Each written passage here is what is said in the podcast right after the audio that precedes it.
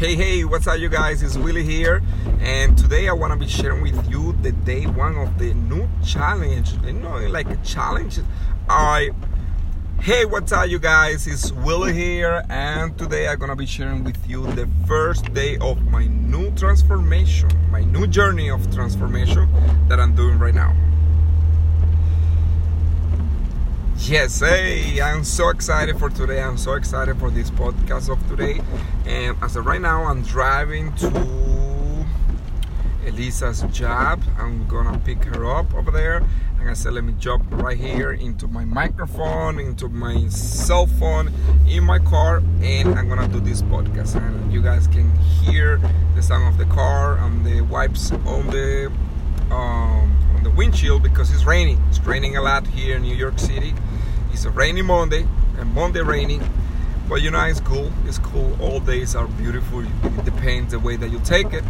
So today I'm so excited because I'm starting a new journey.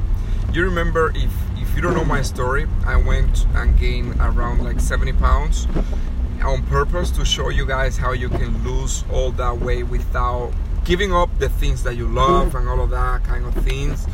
Uh, if you haven't listened to my story, you can go back to the podcast and listen to it.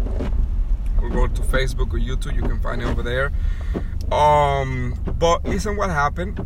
I didn't stop when I lost like 40 pounds. I went from 250 pounds to 210 and I stopped over there. Why? Because when you have over, when you're losing over 50 pounds, uh, it's not that healthy to go all straight.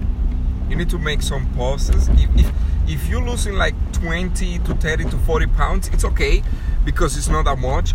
But like your body might your body might like suffer going to losing all of those that kind of weight all of those pounds like 40 50 60 and i stopped as well because i wanted to share my second um my second um phase of this journey. I wanted to share a life.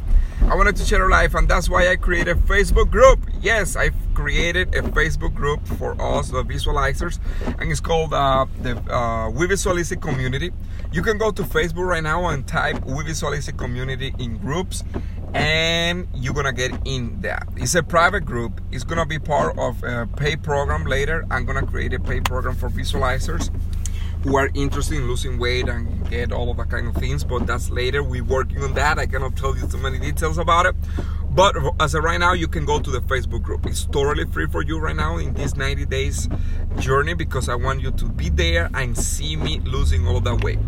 Well, I'm hoping and I'm going with mentality of winning and losing all of the weight that I'm saying I'm gonna lose.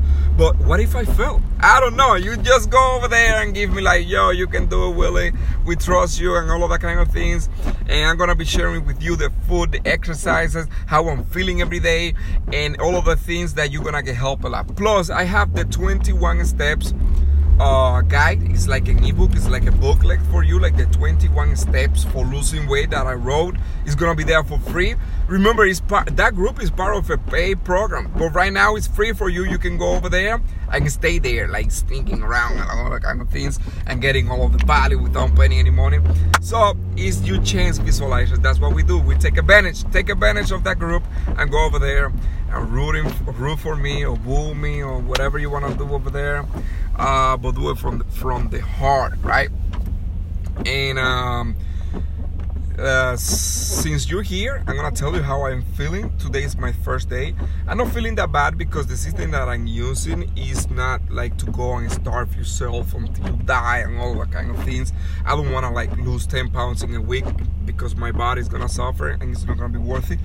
Uh, what I'm building is remember this word healthy habits. Repeat with me healthy habits. You're gonna hear this a lot from me because what I do and what I recommend you to do and what is the thing that's gonna help you to uh, stay with the weight off is healthy habit challenges and all that kind of things. They are cool, but what happens as the those four, eight, 12 weeks of a challenge? You gain back that weight because you didn't have a habit. So, what I'm building and what I'm teaching you to do is building healthy habits. Once you have healthy habits, it's over. It's like tying your shoes.